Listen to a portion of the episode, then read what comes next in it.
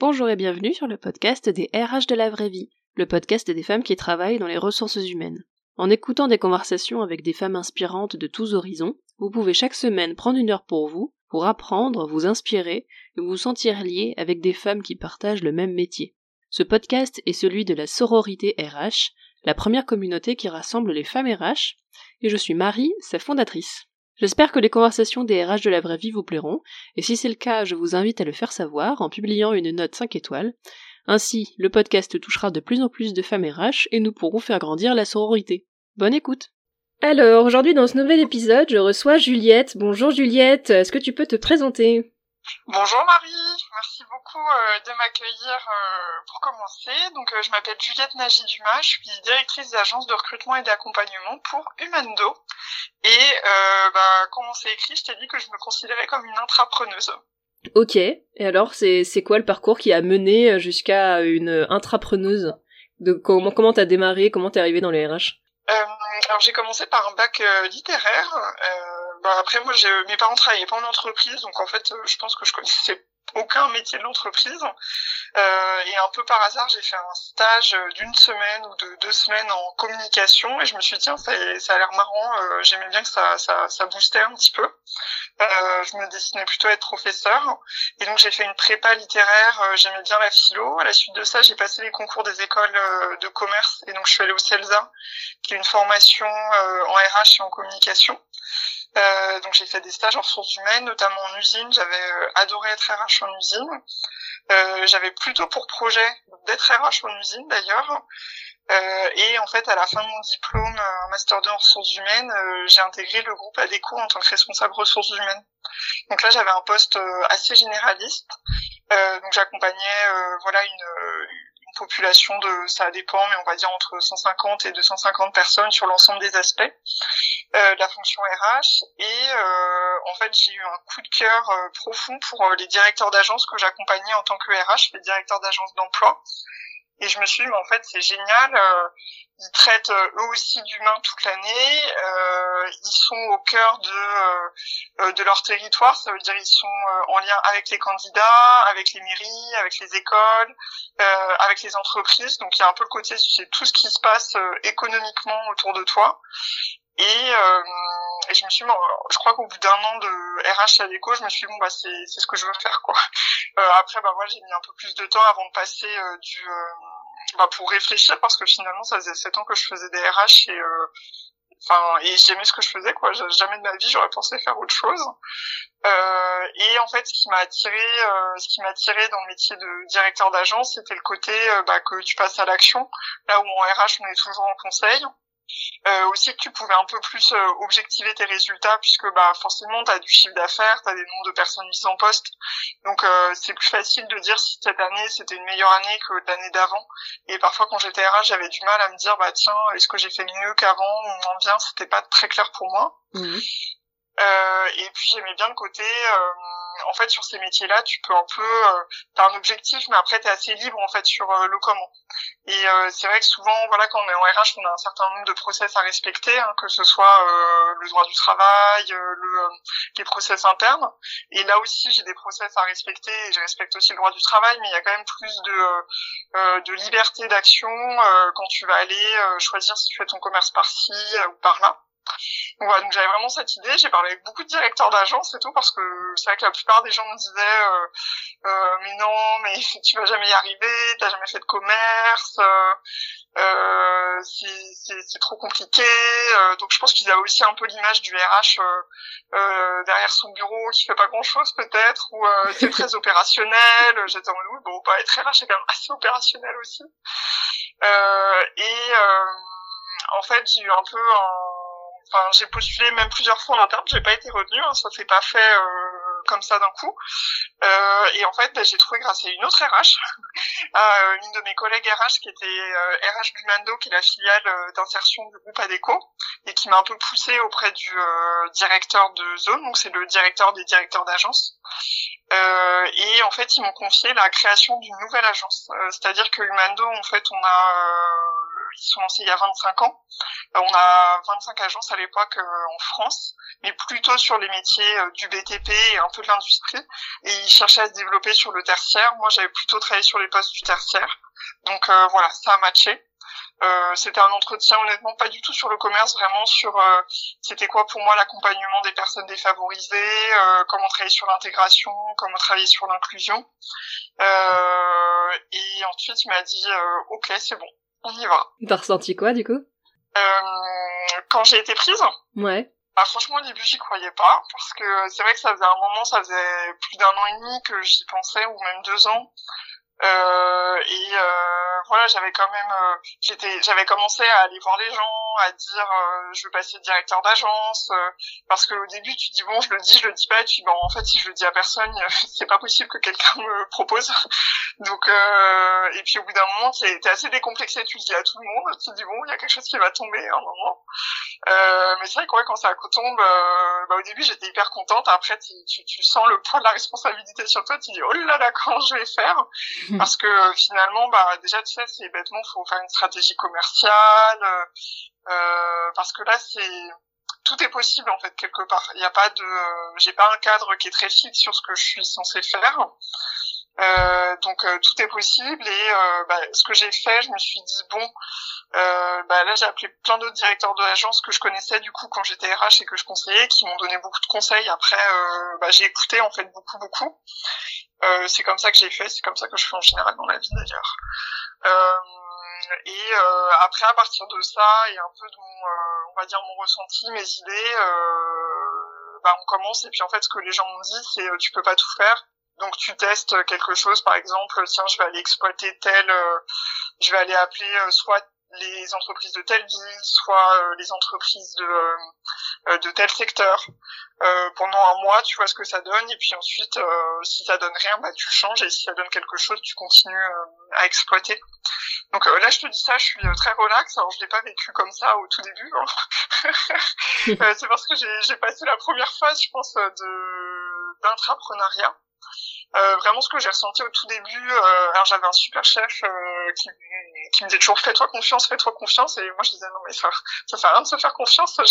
Oui ok, je suis intelligente et j'ai envie, mais bon après j'ai jamais fait de commerce, j'ai jamais fait de prospection, et puis la plupart des sujets tu dois prendre des décisions alors que tu sais pas en fait, t'as pas d'expérience sur laquelle baser tes choix.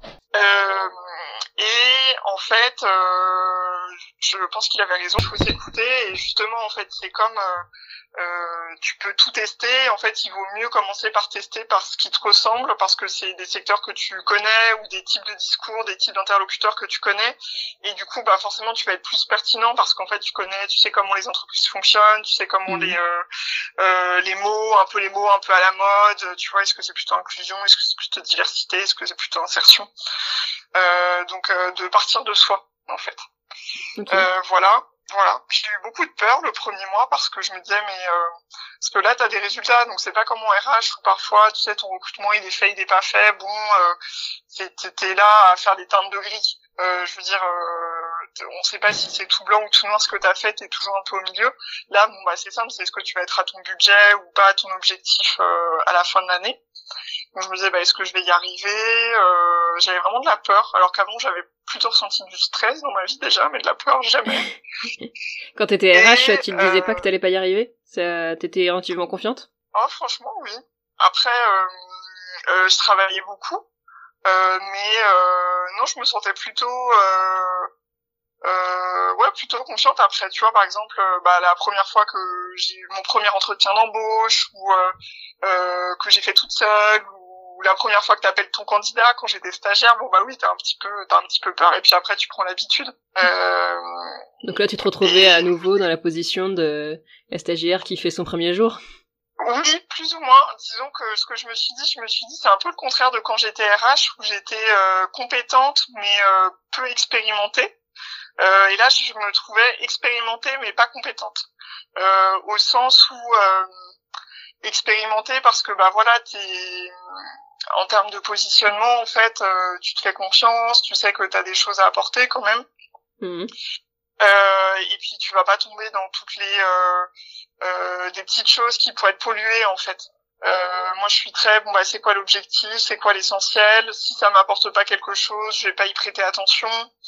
Euh, pas écouter. Euh, tu sais, il y a des gens qui t'apportent beaucoup de positifs et des gens qui c'est un peu des machines à doute. Je vais dire, c'est ils posent toujours la petite question ou, ou qui te fait douter et euh, de euh, voilà d'écouter euh, soit les gens qui te donnent de l'énergie, soit les les personnes qui te donnent des bons conseils et qui savent te dire si t'as pas pris la bonne décision ou si tu prends le sujet d'un angle du mauvais angle.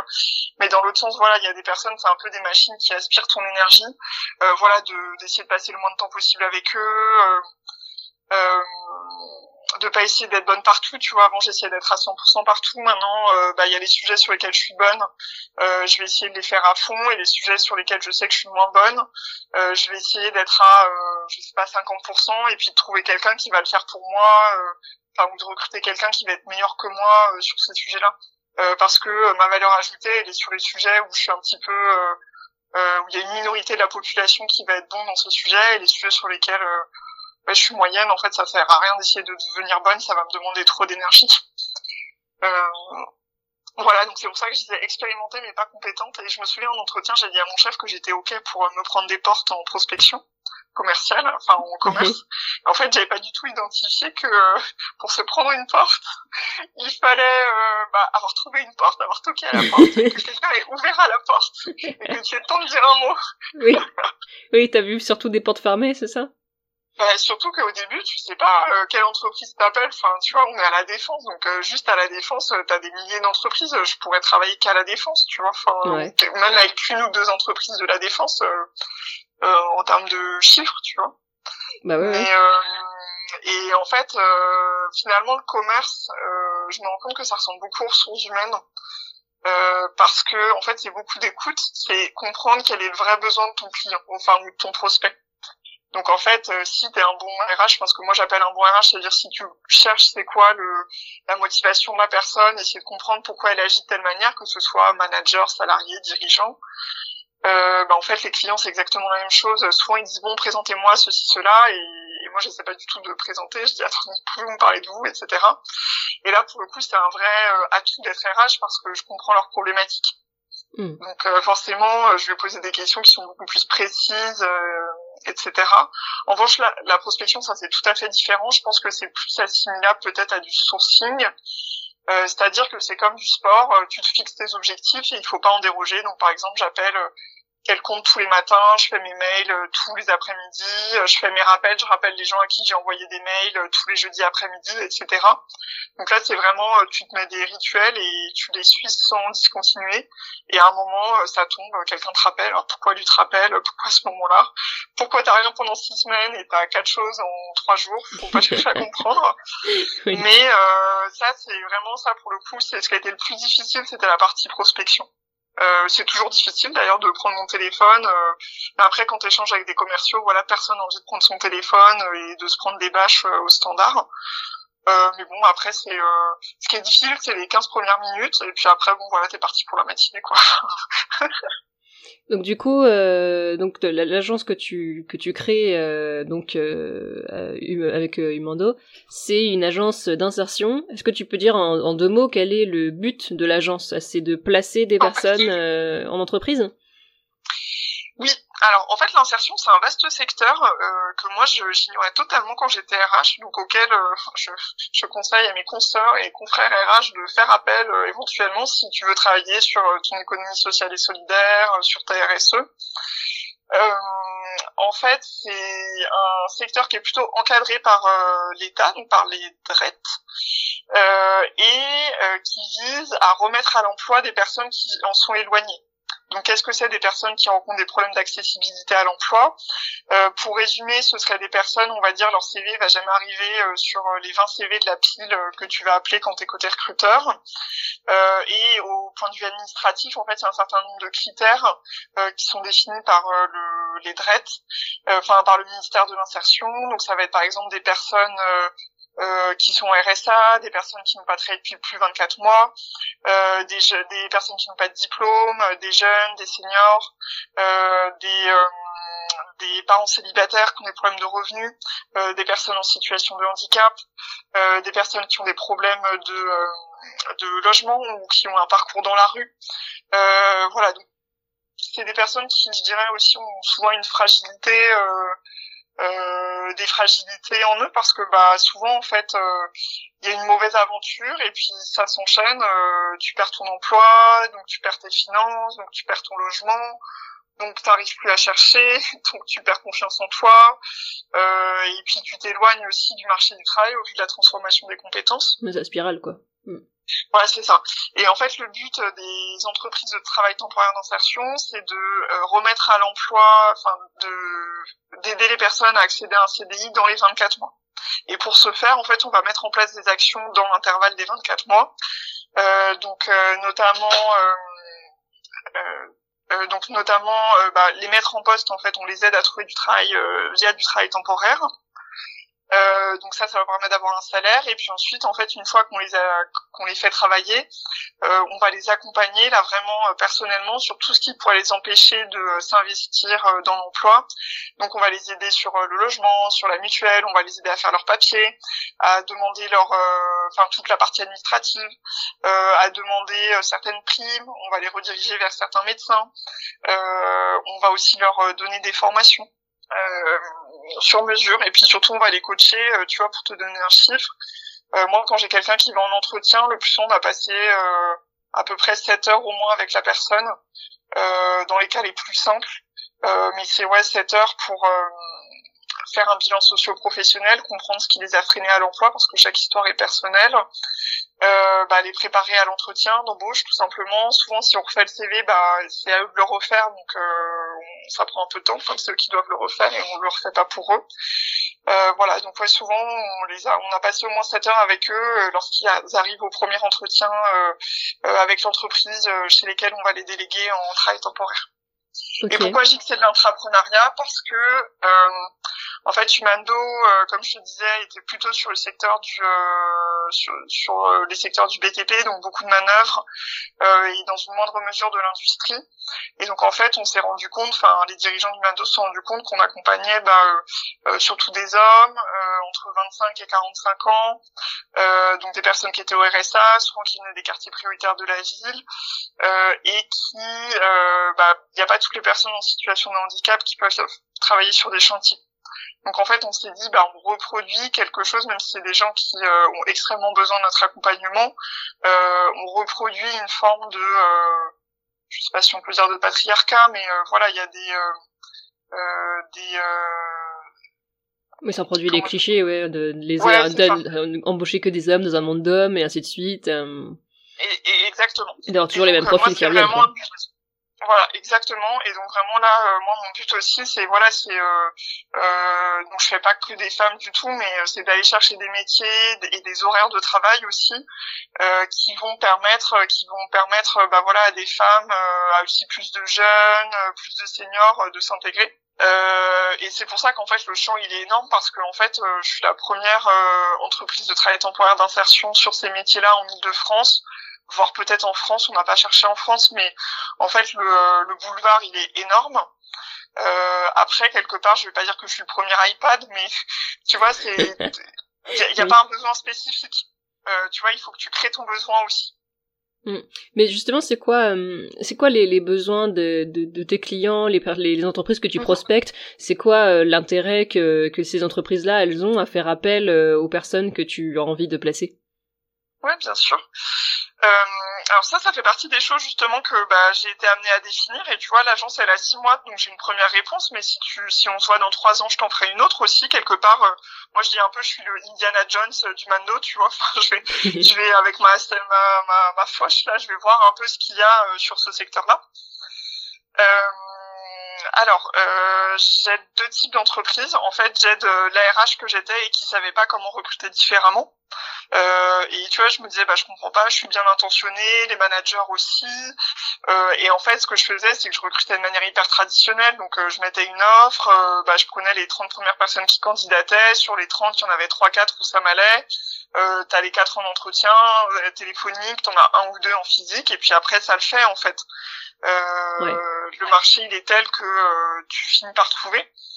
Euh, même si chez Adeco c'était intéressant, tu vois, on avait un, on recrutait par on recrutait sans CV, en fait, on faisait uniquement des assessments sur la personnalité, et après nous on formait les personnes. Euh, donc ça c'était génial, mais euh, bah, quelque part, c'était juste la première fois de mes années de RH où j'ai fait quelque chose d'un peu différent. Euh, donc il y a déjà, je pense qu'on a des méthodes assez euh, classiques en général. Donc je vais proposer une autre méthode de recrutement et surtout en fait on a un autre canal de sourcing euh, parce que nous notre sourcing il est exclusivement via bon certes les pôles emploi et les cap emploi comme les entreprises classiques, les entreprises traditionnelles, mais aussi en fait on va nouer des relations avec le réseau associatif. Donc tu vois là par exemple je suis en train de travailler avec euh, des associations, euh, le refuge, tu vois, qui accompagne des jeunes qui ont été chassés pour eux à cause de leur orientation sexuelle, euh, Acceptes, qui est une asso qui euh, accompagne des personnes trans. Euh, là, on est en train de démarcher des entreprises, des assos pardon, qui accompagnent des femmes victimes de violences. On travaille avec des assos qui s'occupent de, de, migrants et dedans, tu vois, tu as aussi beaucoup de femmes qui ont été qui ont dû partir chez eux, de chez elles, pour des histoires voilà, de mariage forcé, d'excision. Euh, donc euh, on va s'adresser en fait à tout ce tissu associatif là et en fait c'est un énorme travail parce que c'est une manière de travailler. On, on, tu travailles pas avec les assos avec le pôle emploi comme tu travailles avec une entreprise ou avec un prestataire. C'est un peu plus euh, administratif.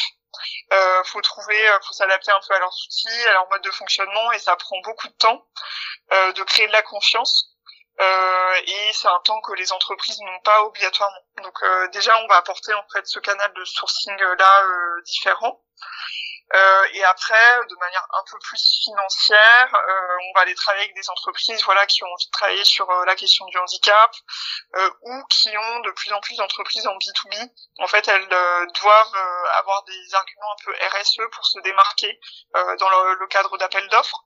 Donc nous, en fait, on va délivrer des attestations d'inclusion d'heures d'inclusion, en fait, on a ce droit-là qui nous est conféré par euh, la DRET, euh, qu'elles vont pouvoir euh, soit valoriser dans leur plan de diversité vis-à-vis de leurs euh, partenaires sociaux, soit soit mettre en place, tu vois, si tu veux faire des labels type Bicorp, des labels un peu RSE.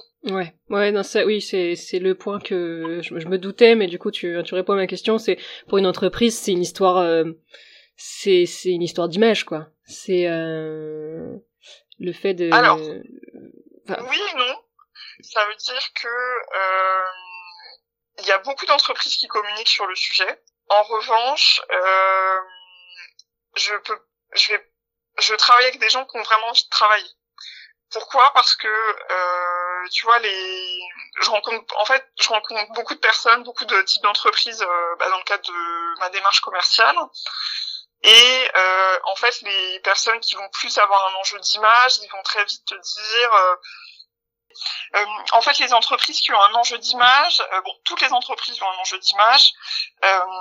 après, tu as deux types d'entreprises en fait, parce que les entreprises qui ont juste un enjeu d'image, qui est malheureusement, j'ai l'impression la, la majorité des entreprises quand même. Hein, en fait, ils vont très vite te dire oui, mais nous on doit être opérationnel, euh, mais euh, si les personnes elles ont pas travaillé depuis tant d'années, c'est quand même que ça fonctionne pas. Chez nous c'est compliqué, chez nous ça va vite, etc., etc.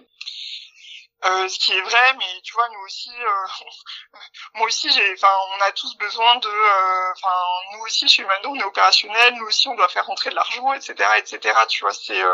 non, en fait, c'était comme tu disais tout à l'heure que quand t'étais RH, tu pouvais recruter de manière classique, t'arrivais toujours à trouver quelqu'un. On peut se dire, enfin, faut pas se leurrer sur le, le monde dans lequel on vit n'est pas du tout tourné vers le social, vers l'insertion, etc.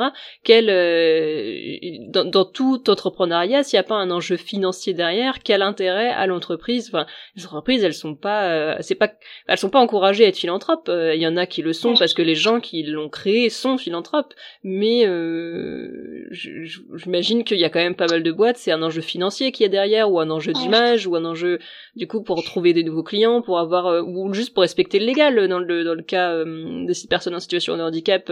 imagine qu'il doit y avoir une volonté de respecter le légal, bah, pour pas pour pas payer l'amende. Et puis puis dans le cas de d'autres d'autres personnes plus fragiles, ça peut être un enjeu RSE pour dire regardez, on a recruté des femmes alors qu'on est euh, de un métier très masculin. Euh. alors j'espère heureusement qu'il y a aussi des gens qui le font de manière désintéressée, mais est-ce que c'est vraiment si fréquent? Euh, En fait, il y a deux choses. Honnêtement, les gens avec qui moi je travaille, c'est des gens qui sont sincèrement intéressés. Alors, il y en a pas des milliers sur Terre, enfin des entreprises. Euh, après, j'accompagne pas des milliers de personnes non plus. Euh, tu vois, euh, au maximum, l'agence on montera à, euh, allez, on va dire entre 80 et 100 et pas cette année, tu vois, mais au maximum du maximum, si je compare avec une agence humano classique, euh, on va monter entre 80 et 100 intérimaires euh, au planning. Donc, euh, 100 postes pour 100 personnes euh, euh, issues de l'insertion, ça existe en Ile-de-France. Tu vois, je peux pas croire que il n'y a pas 100 postes qui existent en Ile-de-France. C'est quand même, même si c'est hyper compliqué, compétitif tout ce que tu veux, ça reste un, un fort bassin d'emploi. Euh, après, euh, effectivement, en fait, les, euh, toutes les entreprises, il y en a beaucoup. En fait, les entreprises, elles n'ont pas d'intérêt financier direct à passer par moi. Euh, c'est comme, euh, tu vois, c'est plus simple. euh, tu vois, si je compare euh, entre de la fast fashion et de la mode durable, et ben il y en a une qui est moins chère et qui est prête à l'emploi tout de suite, et l'autre qui est plus chère, souvent tu dois attendre, tu dois faire de la précommande, mais tu as quelque chose de plus durable. Et en fait, tu vois, si je compare un peu, euh, c'est un peu euh, la même chose pour les personnes qu'on accompagne en fait, parce que tu vois, l'air de rien, elles vont euh, développer beaucoup de gratitude pour l'entreprise, elles vont énormément s'investir, euh, elles vont et euh, t'as un turnover qui est pour l'instant très bas tu vois donc euh, je, te parle avec euh, six mois de recul hein, mais il euh, y, a, y, a, y, a, pas de turnover sur les personnes que j'ai mises en poste. Elles sont là tous les jours tous les matins si c'est difficile ou pas. Ensuite en termes de productivité encore une fois tu vois les entreprises elles vont prendre 3, 4, 10, 15 personnes mais c'est sur des entreprises de plusieurs milliers de salariés, c'est pas 15 salariés sur l'insertion qui vont faire euh, plonger la société. Et dans l'autre sens, tu as beaucoup de salariés euh, qui sont euh, comment dire, on va dire qui sont paresseux, mais c'est pas écrit sur leur c'est pas écrit sur leur CV. donc tu vois, si je prends un peu de recul pour en termes de productivité, les entreprises elles ont plus à gagner à à pousser les gens à être efficaces et à être investis dans ce qu'ils font euh, que euh, là à date euh, les, les, entreprises elles perdent forcément beaucoup d'argent et de productivité dans des avec des personnes qui vont pas avoir des attitudes de collaboration ou avoir euh, ou quand il y a un très fort turnover qui va avoir bah voilà t'as forcément la perte de compétences etc mmh. ça c'est mon avis mon regard sur le marché du travail et de l'entreprise à moi et c'est ce que j'ai déjà quand j'étais RH après à côté de ça en fait en fait, t'as pas d'enjeu financier direct parce que effectivement, euh, sur le handicap, ça va les aider à prendre, à être, euh, à, diminuer leurs taxes. Euh, effectivement, bah c'est tout. En fait, euh, t'as que sur le handicap où ça va vraiment avoir un impact financier. parfois, tu vois, je, parce que là je te parlais des heures d'insertion, oui ça peut les aider commercialement. Après euh, concrètement, euh, commercialement euh, c'est un peu comme le greenwashing sur le prêt-à-porter en fait. Les entreprises disent tous un peu, il y en a beaucoup qui disent un peu n'importe quoi, c'est pas très clair et c'est pas très regardé de la part de leurs acheteurs non plus. donc donc il n'y a pas enfin vraiment et en plus je vais coûter un peu plus cher que euh, euh, du travail temporaire vraiment de de, mm. de base. Enfin j'ai des prix on va dire moyens. Je suis ni la moins chère du marché ni la plus chère du marché. Ok. Donc euh, au début ça m'a beaucoup questionné hein, le fait qu'il n'y avait pas de d'avantages euh, financiers euh, euh, évidents à passer par moi Ouais. Euh, alors que en fait sur l'insertion, il y a quelque chose qui s'appelle les clauses d'insertion qui fait que les entreprises sont obligées de passer par euh, faire appel à l'insertion, sinon elles ont des taxes. Mais euh, moi justement en fait je développe le hors clause d'insertion parce qu'en fait l'insertion s'est développée que sur des métiers type manœuvre euh, ou de la propreté ou de la gestion d'espaces verts donc euh, c'est pas non plus des métiers qui c'est des métiers qui s'adressent pas à tout le monde et avec tous beaucoup de pénibilité physique ouais. Euh, donc euh, justement le but c'est de faire quelque chose d'un peu différent. Donc c'est c'est difficile hein, euh, je te le cache pas euh, c'est il y a, y a t'as pas de concurrent mais t'as pas de client quelque part. Donc mmh. après on avance tout petit par tout petit hein, étape par étape. Et en fait et je me suis beaucoup dit mais pourquoi les gens ils vont passer par moi? Et ben en fait parce que finalement en fait comme t'as des candidats atypiques t'arrives à pourvoir des postes atypiques c'est-à-dire que souvent, tu vois, tous les postes que j'ai pourvus, enfin les missions que j'ai eues, en fait, ils allaient chercher une personne, deux personnes, trois personnes qui étaient passées sur ce poste-là. Ils étaient passés par du classique. Euh, et c'est là où moi j'arrive, et j'arrive vraiment avec une casquette conseil RH. En fait, bah, je leur parle comme je parlais à mes managers euh, à l'époque. Je leur dis, mais en fait, c'est quoi votre vrai besoin? C'est quoi votre problématique? C'est quoi votre ADN C'est quoi votre mode de management? Euh, et en fait, je vais aider les managers à faire la liste de leurs priorités parce que souvent ils veulent 10 choses et bon déjà s'ils en ont trois ou quatre c'est bien. Et je vais leur dire bah écoutez moi je vais vous trouver quelqu'un qui a les trois et quatre. Après les six autres il les aura pas les six autres critères mais euh, mais euh, plutôt trois critères sur cinq tu vois c'est euh, c'est déjà très bien. Et euh, quelque part ils sont un peu désespérés donc euh, ils sont plus ouverts on va dire à la différence. Euh, et en fait bah tu mets une personne et du coup la personne se dit ah bah tiens en fait ça se passe bien en fait. Elle m'a elle est un petit peu plus lente au début mais en fait après ça va. Et, euh, et même c'est très bien. Et bah du coup en fait euh, quand tu mets une personne dans une entreprise bah en fait après t'en mets une deuxième après t'en mets une troisième après t'en mets une quatrième. Euh, voilà. Donc oui c'est tout petit. Enfin c'est pas je vais pas aller euh, sur des start-up tours, euh, dire que j'ai accompagné tant de milliers de personnes, euh, mais c'est parce que ce qu'on fait c'est l'individuel en fait, et tu ne peux pas traiter les fragilités de manière collective.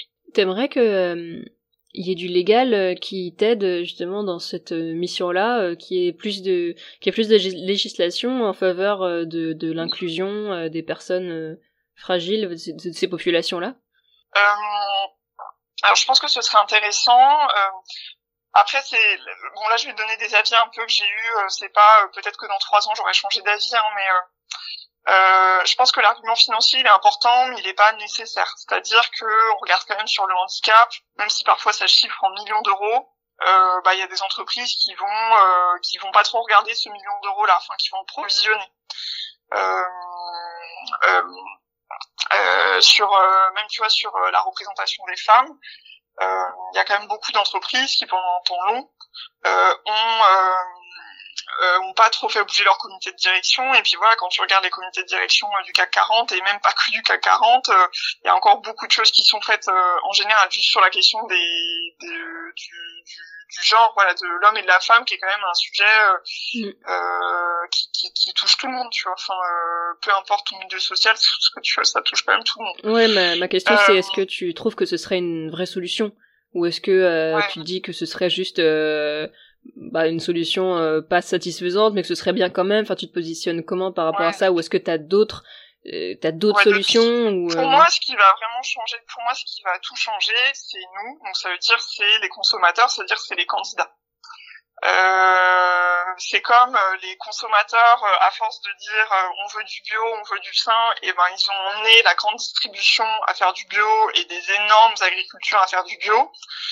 Euh, et ben en fait pour moi c'est la même révolution silencieuse un peu qui doit apparaître avec le sur cette question du marché de l'emploi en fait. C'est les salariés en disant euh, je veux qu'on respecte euh, euh, mes horaires de travail, je veux qu'on mette des objectifs normaux et pas des objectifs totalement démesurés, font que des gens un petit peu éloignés de l'emploi atteindre des objectifs normaux, il n'y a pas de souci, c'est atteindre des objectifs démesurés, on te demande de travailler de 8h à 21h, euh, c'est ça qui est compliqué en fait. Mais aucun être humain, même le plus valide, peut tenir sur le long terme euh, avec une pression démesurée, euh, avec un management qui est toxique. Tu, tu, vois le, le, fond, pour moi, le fond du sujet, il est là, il est sûr.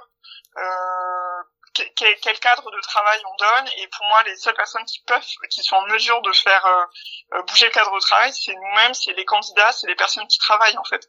Parce que si on attend que en fait il y a un côté financier où euh, tu vois par exemple pour entrer en bourse euh, pour euh, avoir des fonds lors de levée de fonds en fait les indicateurs RSE sont de plus en plus regardés après quand tu creuses vraiment oui c'est surtout des indicateurs RSE et, et tu peux avoir des très bons indicateurs alors que la réalité est assez différente après ça c'est ce que je pense dans le fond après, en attendant que tout ça arrive et ce qui prend du temps, c'est normal.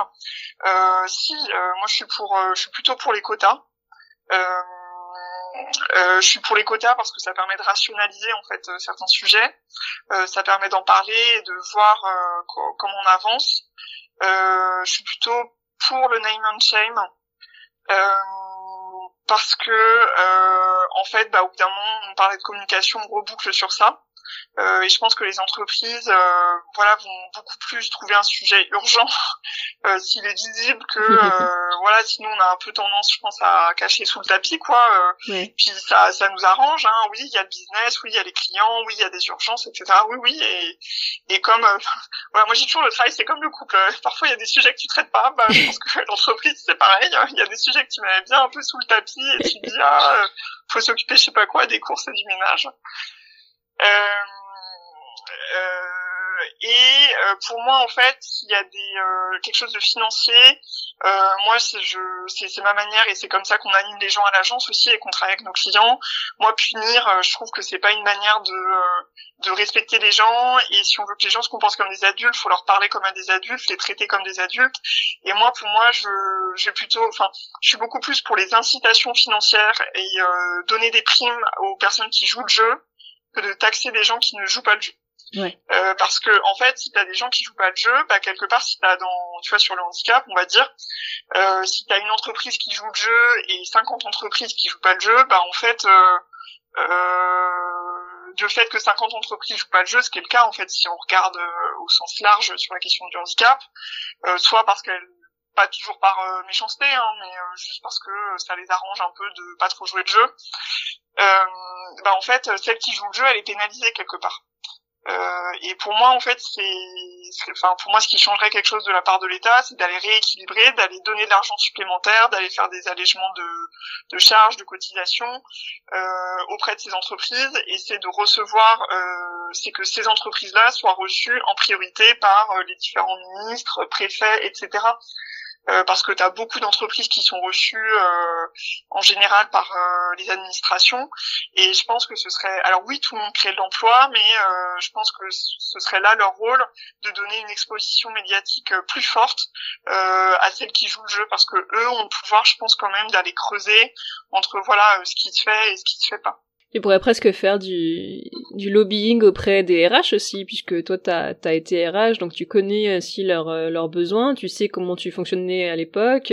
Ça pourrait même être quelque chose que, que tu fais, parce que j'imagine que du coup, le, le discours est aisé quand tu, euh, quand tu échanges avec, euh, avec une RH, puisque tu as été aussi dans ce métier-là. Ouais, euh, faire du lobbying sur pour pousser l'insertion, tu veux dire? Oui, voilà, pour expliquer aux RH comment, enfin leur expliquer, ben, c'est ce que tu fais aussi là en témoignant dans ce podcast, hein, c'est aussi expliquer à nos auditrices RH que euh, c'est pas si impossible de recruter euh, euh, des personnes fragiles et que bah, enfin, tu as un discours qui est RH. Tu expliquais tout à l'heure que tu pouvais parler aux, dirigeants d'entreprise et aux managers comme quand tu comme quand tu parlais quand tu es encore RH. Donc c'est quelque chose, c'est c'est une force que tu as d'avoir été RH avant, justement pour ah connaître de l'intérieur le monde de l'entreprise et pouvoir le réutiliser aujourd'hui.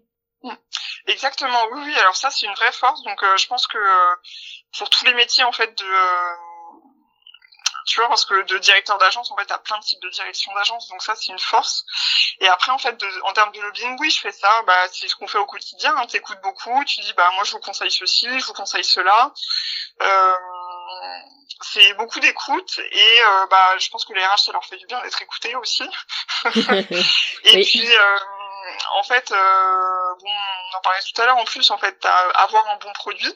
Donc, euh, mon produit, bah, il y a euh, faire une bonne écoute du besoin, une bonne analyse du besoin, bien aller chercher la personne et, prévenir. Moi, je suis toujours dans la transparence avec mes, mes, clients. Je prépare aussi mes managers. Si, si la, enfin, parfois on va un peu expliciter certaines certains parcours de vie en amont comme ça ça va les permettre de les dépolluer sais, on a tous un peu nos questions de peur, tu vois, pourquoi il a fait que des CDD ou pourquoi il s'est arrêté quatre ans, euh, etc., etc. On va, en fait, moi, je vais aller enlever la peur en amont, un peu en donnant des petites explications, et puis comme ça, quand il y a l'entretien, bah, la personne est disposée à écouter la personne et voir si elle la projette sur le poste ou pas, et si la personne elle est en mesure euh, euh, d'évoluer et de, de, devenir opérationnel sur ce poste-là. Ouais, c'est pas bloqué sur euh, le point, euh, il a pas bossé depuis quatre ans.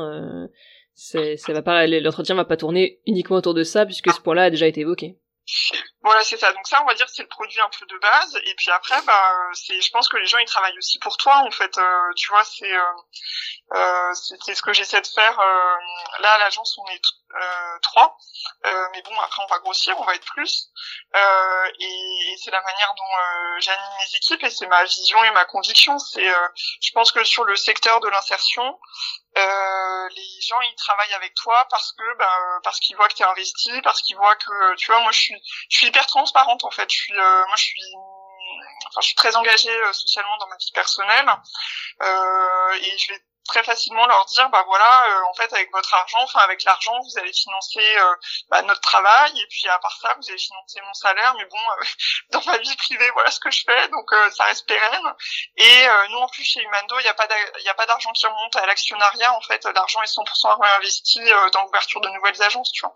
C'est grâce à ça que mon, agence est supportée cette année parce qu'on ne sera pas rentable on sera j'espère qu'on sera à l'équilibre à la fin de l'année euh, mais euh, tu vois, je suis très à l'aise. Je trouve que, en fait, ce que moi j'attends en tant que consommatrice euh, de, bah, je te parlais du prêt à porter ou qu'il y ait de la transparence, que si je paye quelque chose 5 euros ou 300 euros, je veux savoir pourquoi c'est pas cher ou pourquoi c'est plus cher, parce que parfois les gens aussi, ça leur a coûté 10 euros, mais ils le vendent 300 euros, pourquoi pas si des gens achètent?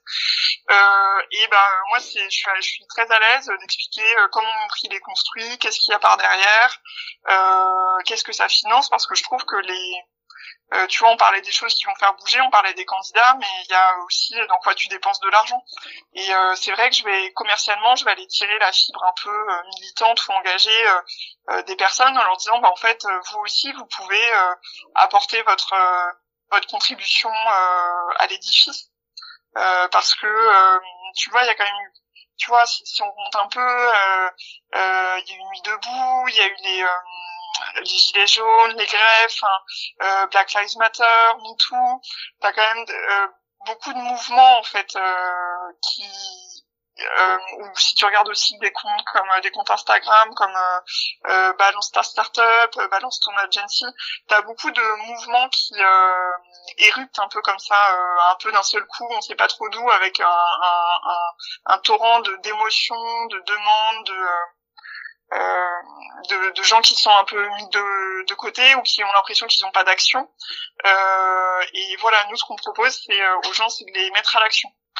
Euh, et c'est de les aider à, à, avancer et tu vois, tu me disais euh, qu'il y avait beaucoup de femmes qui disaient bah tiens, j'ose pas être euh, entrepreneur, j'ose pas me lancer. Bah écoute, euh, la première chose c'est ils nous aident et puis moi aussi maintenant qu'il y a des gens qui m'écrivent, ils sont en train de lancer, bah je leur donne un peu plus de temps ou là avant je suis à la même place qu'eux.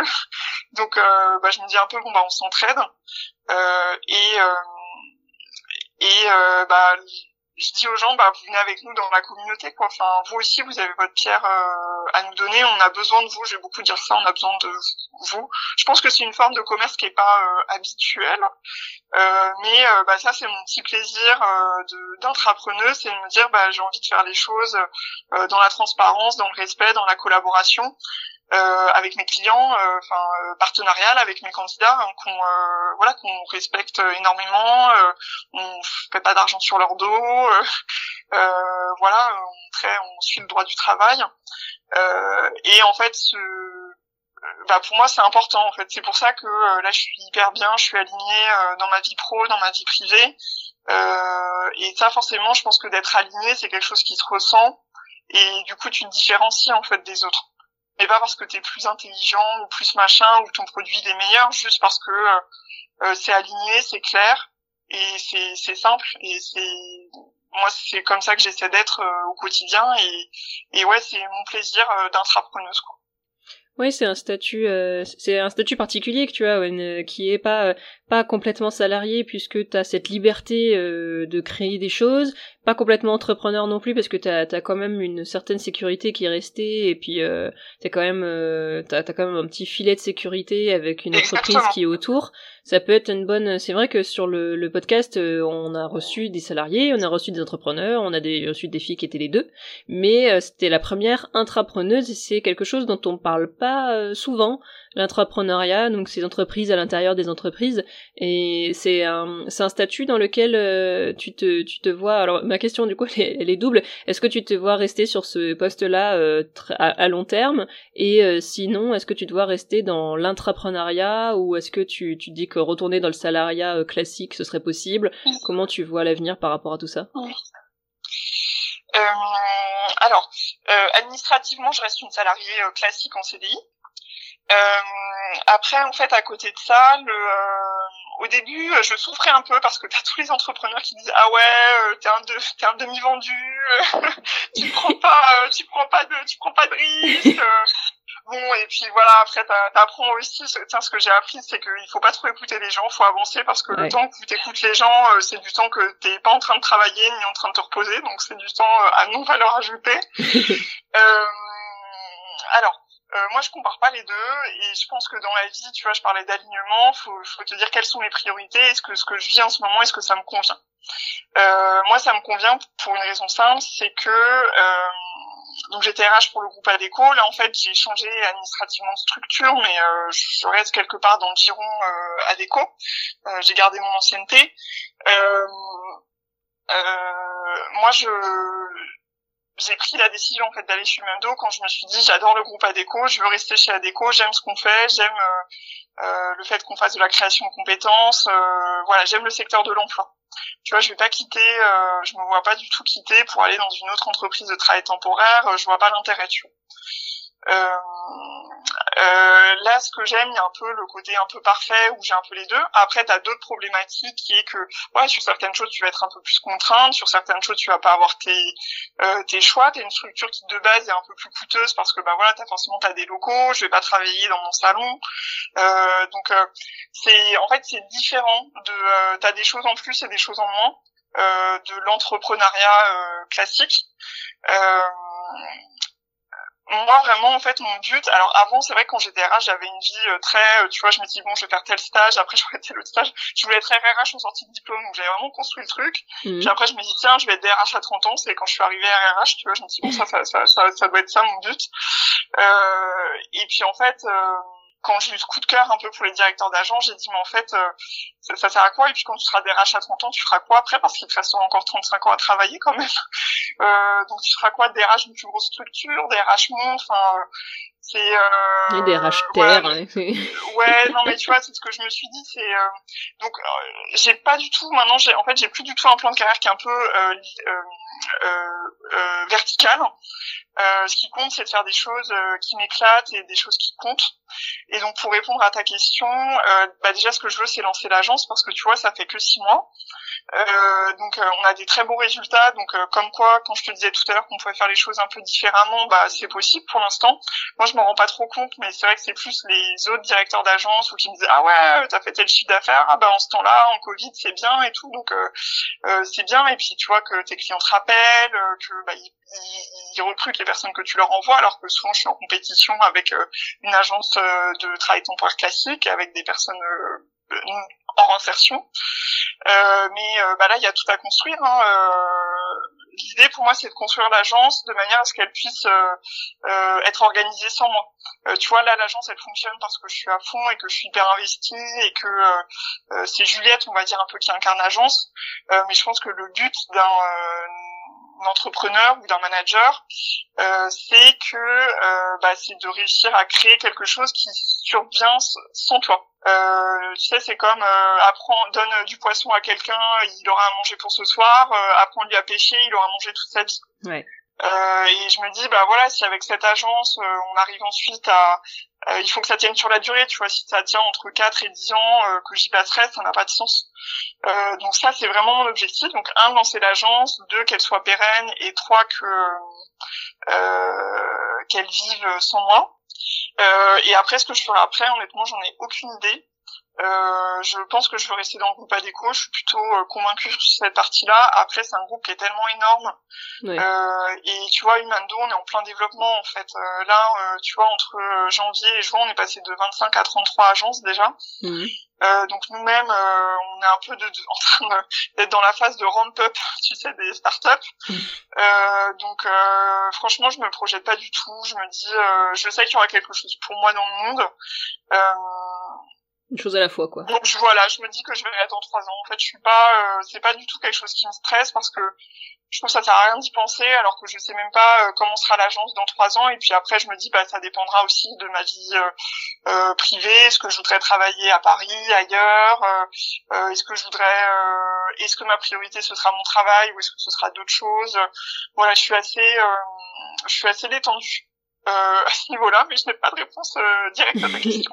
non, non, mais merci pour ta réponse et puis bah merci pour euh, ton témoignage, Juliette, et nous avoir expliqué ton parcours et, et nous avoir transmis aussi la passion qui t'anime parce que tu as l'air vraiment passionné par ce que tu fais et très enthousiaste et c'est c'est super inspirant d'entendre ça et d'entendre une personne qui est sur un domaine comme ça qui est du, du, social et qui a pu être RH avant qui est passé sur quelque chose qui a qui a du sens et qui est vraiment tourné voilà parce que là tu peux pas être plus dans l'humain là je pense qu'on va t'es au top et euh, et, et, donc bah je te souhaite vraiment tout le succès possible pour le développement de ton agence et puis qu'ensuite euh, tu tu puisses euh, avoir d'autres projets qui vont t'épanouir autant parce que pour l'instant t'as l'air t'as l'air bien donc je te souhaite tout tout le succès possible. Bah écoute, ouais, merci beaucoup. Et si je peux passer un message aux gens, c'est quelque chose que j'ai compris il y a pas longtemps, c'est que vraiment faut faire les choses par envie et pas par peur. Parce que parfois on se bloque en se disant ah si je fais ça, après je pourrais pas faire ça. Oui, mais bon c'est dans, je me dis c'est dans trop d'étapes.